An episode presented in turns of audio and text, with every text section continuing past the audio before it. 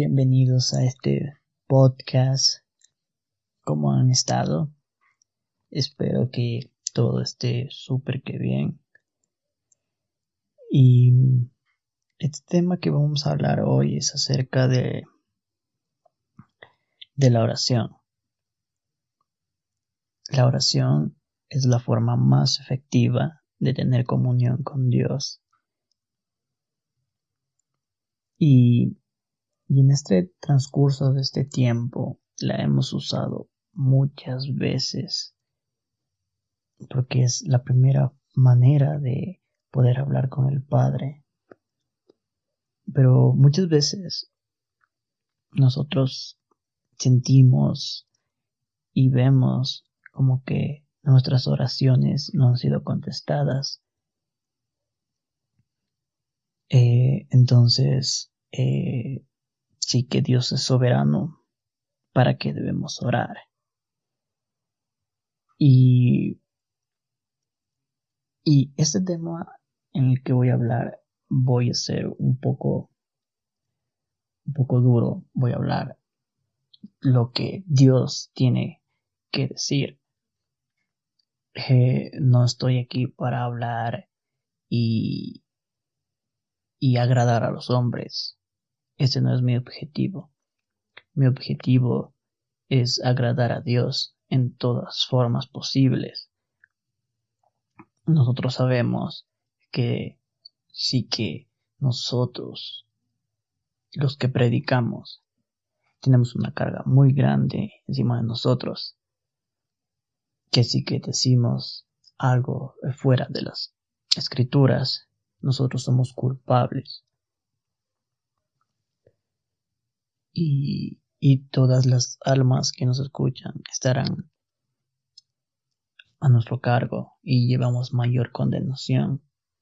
Y es por eso que voy a hablar acerca de una práctica que se ha hecho muy común en la mayoría de las iglesias. Tal vez en ese tiempo nosotros hemos escuchado muchas veces. Entonces hemos oído una forma muy común últimamente de, orar. Y, y ya saben ustedes por dónde estoy yendo. Pero esto no lo digo por causar división, sino los digo porque realmente los amo a todos ustedes. Y no quiero que ustedes traten de esta forma al orar.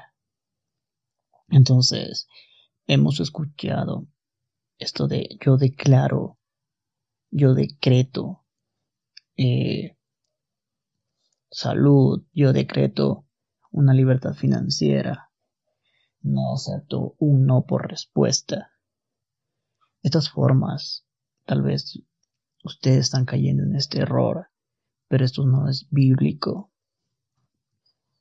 No hay una forma bíblica, no hay una manera en que esto dice en la Biblia que es correcto. Esto de aquí se ha venido dando por esto del falso, del falso evangelio de la prosperidad, que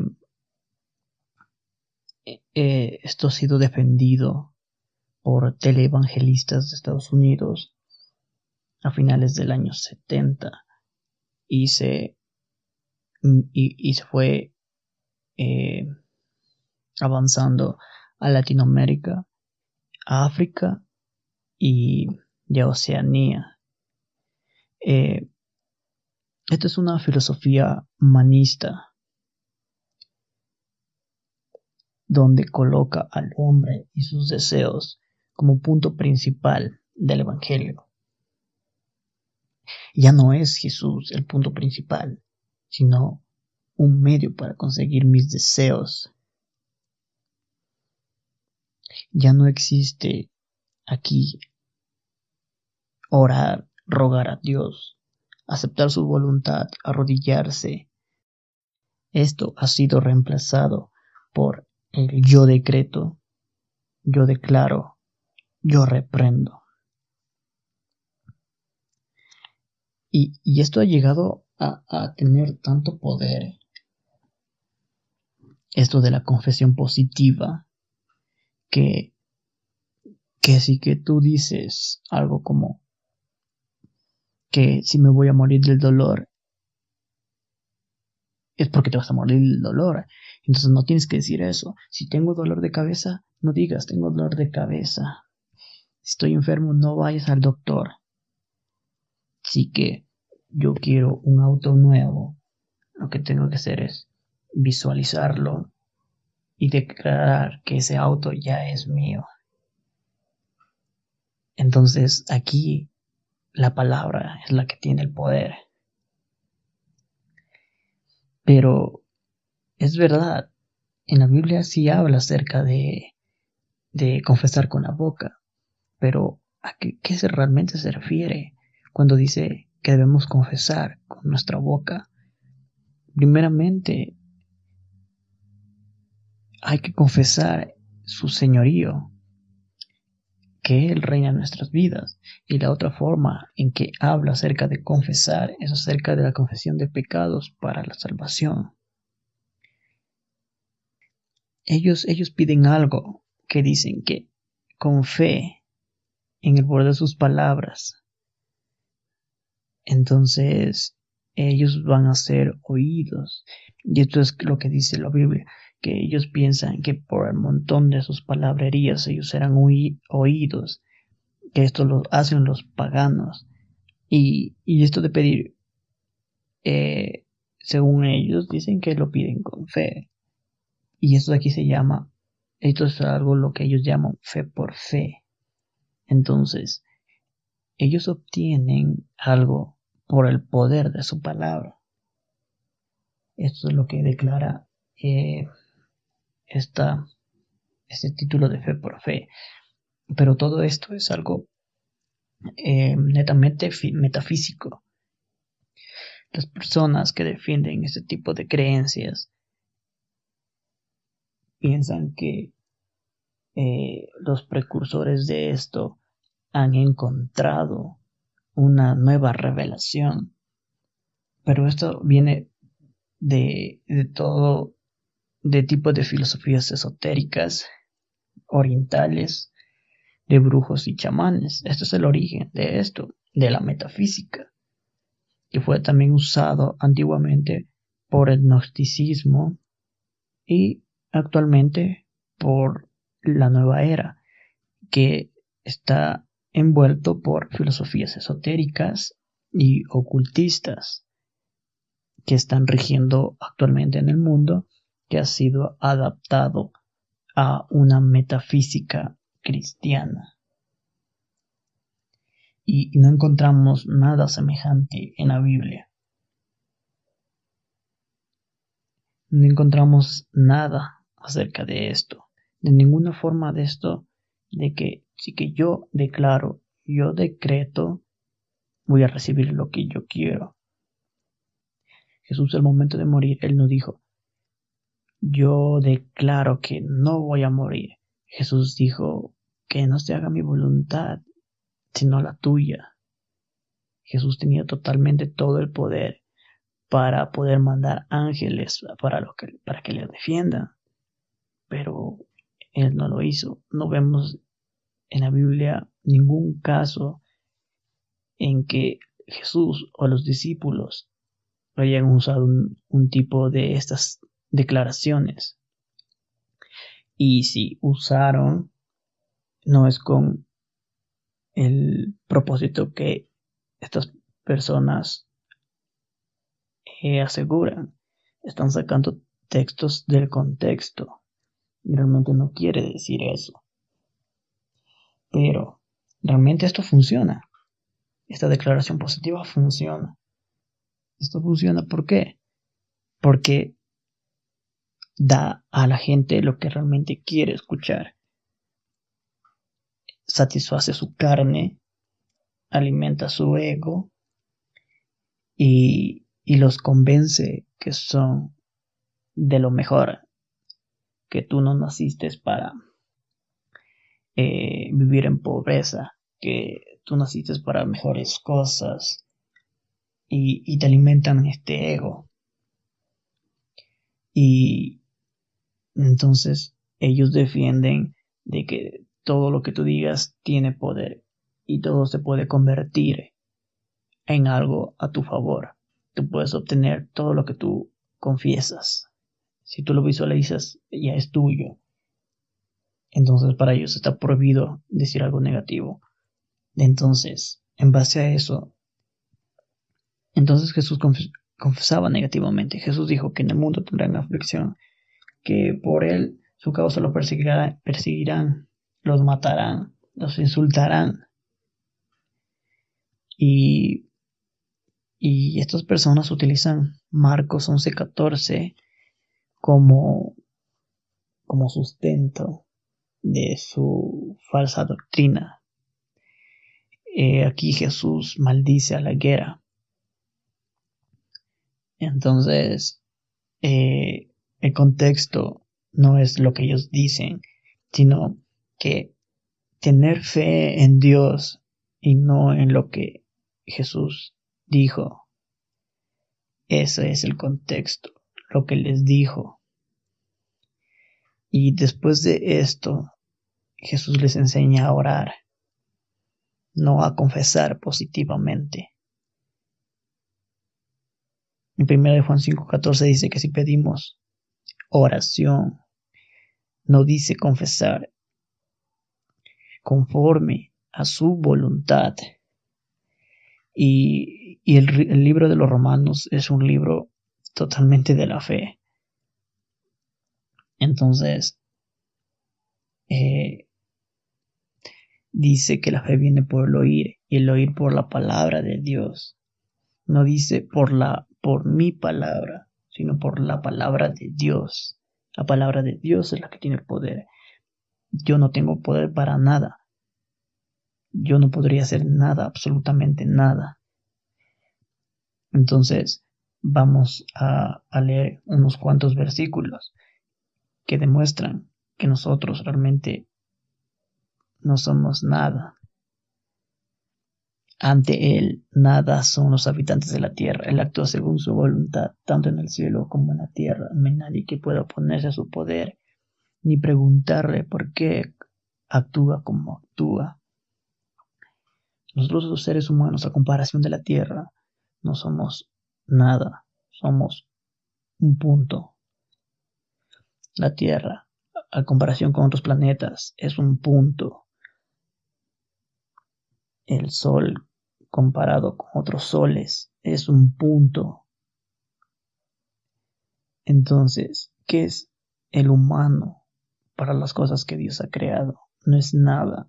Si aún así todas esas cosas son de inmensos tamaños, cuán más grande es Dios. Nosotros no podemos ponernos en esta posición de arrogancia y quitar el puesto que se merece Jesús y ponernos nosotros por encima de él y utilizarlo a Jesús para conseguir nuestros propósitos. El Señor hace todo lo que quiere, lo mismo en el cielo que en la tierra, lo mismo que en el mar, que en sus profundidades. Salmos 135, 6.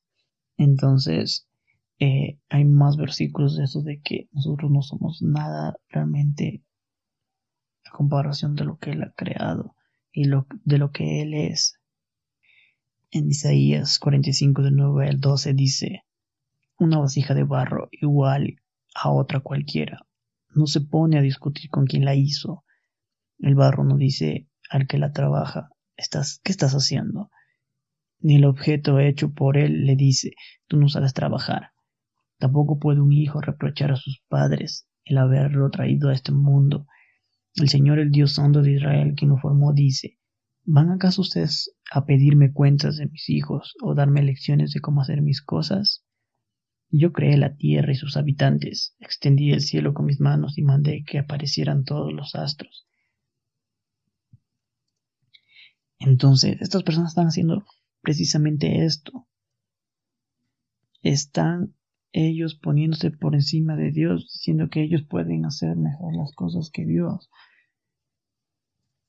Entonces, yo como padre sé que viene un hijo con esta forma arrogante de decirme yo declaro y, y todas esas cosas, que quiere algo de mí, yo no le voy a dar, porque viene con esa arrogancia. Primero que venga con humildad, con el respeto. Entonces Dios escucha. Entonces, eh, y a base a esto, el apóstol Pablo da un claro mensaje en Gálatas, del 1 al 6 al 7. Estoy muy, muy sorprendido de que ustedes se hayan alejado tan pronto de Dios, que los llamó mostrando en Cristo su bondad y que se hayan pasado otro evangelio.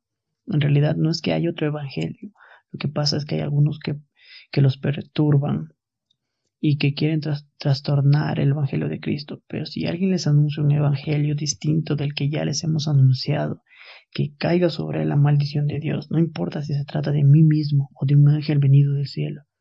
Lo he dicho antes y ahora lo repito. Si alguien les anuncia un Evangelio diferente del que ya recibieron, que caiga sobre la maldición de Dios. Esto es muy fuerte lo que dice Pablo. Que no permitas que alguien venga con un evangelio extraño. El contexto de aquí es esto.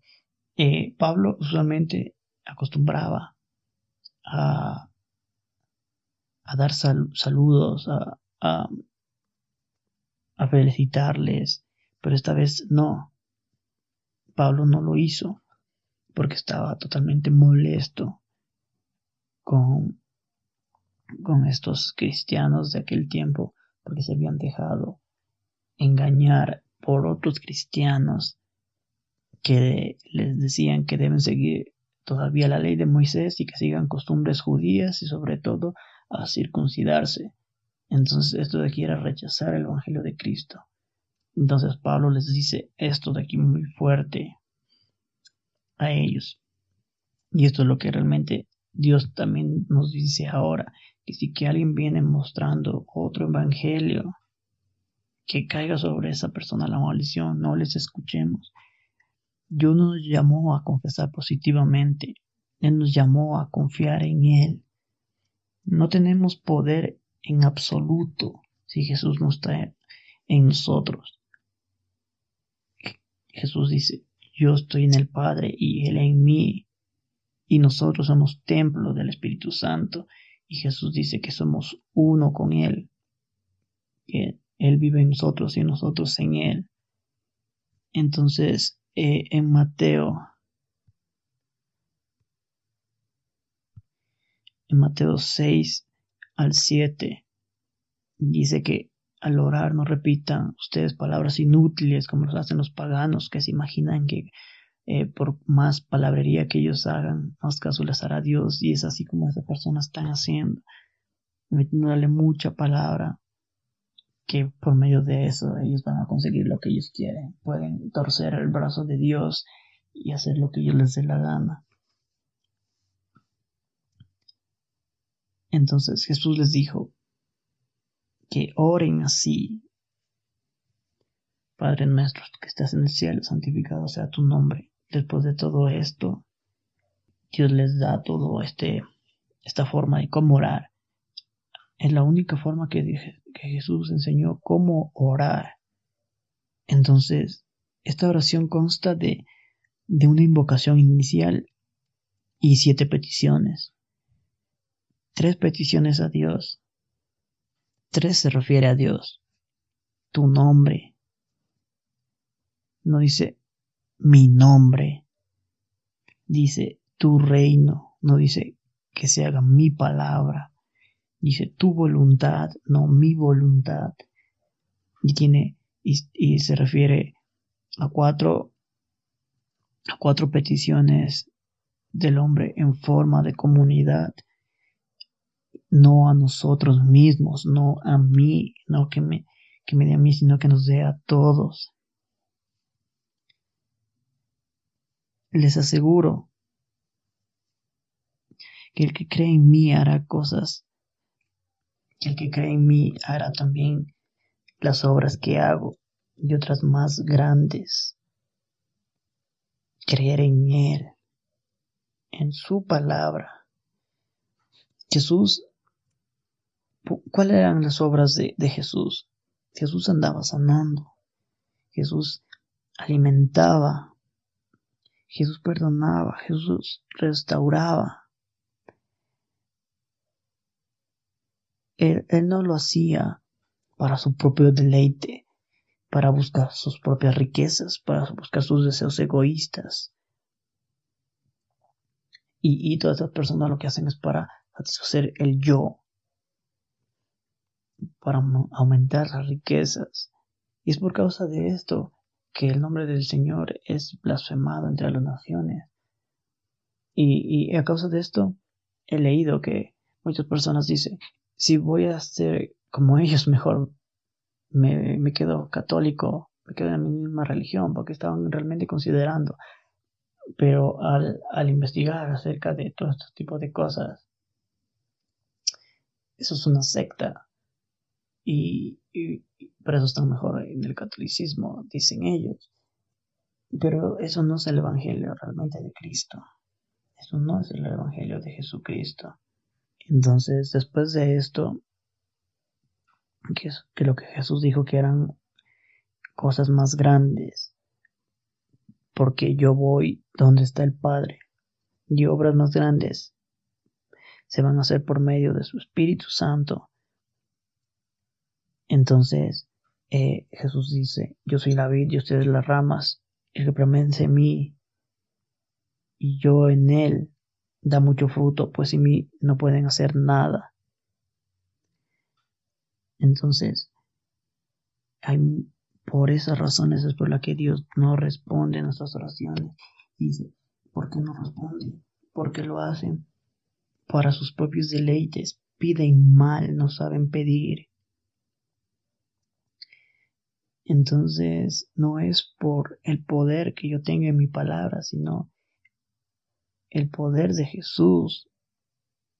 Él es el digno de toda adoración, de toda alabanza. Él es el objeto del Evangelio, no de lo que yo pueda conseguir por medio de Jesús. Nosotros tenemos confianza en Dios porque sabemos que si le pedimos conforme a su voluntad, Él nos oye. Y tenemos que venir totalmente con humildad ante Dios, rogando. Y Él nos escucha y pone este, esta, esta, esta ilustración de que, viene una persona y toca la puerta a pedirte un pan y, y esa medianoche esta persona por tanta insistencia va a abrir la puerta y te va a dar un pan. No habla que sí que tú, por tanto, estás declarando, haciendo tu palabra, vas a torcer el brazo de Dios, estás totalmente equivocado. Lo que se dice es que por tu insistencia, Dios va a hacer, va a hacer algo. Pero cuando está todo, todo en su perfecta voluntad. Entonces, amigos, este ha sido el mensaje que tengo para ustedes. No lo hago esto para causar divisiones y tampoco para agradar a ustedes. Lo que yo quiero es agradar a Dios y lo que Dios quiere decir en su palabra. Entonces, si que has estado haciendo esto, realmente considéralo, no me creas a mí, investiga, busca en su palabra. Y todo esto es, es porque ha venido distorsionándose el Evangelio. La gente prefiere eh, escuchar la doctrina de las canciones, los mensajes de las camisetas y, y, no leen su Biblia. Entonces sí te animo a que leas mucho tu palabra y oro por ti y para que se levanten personas que defiendan la sana doctrina.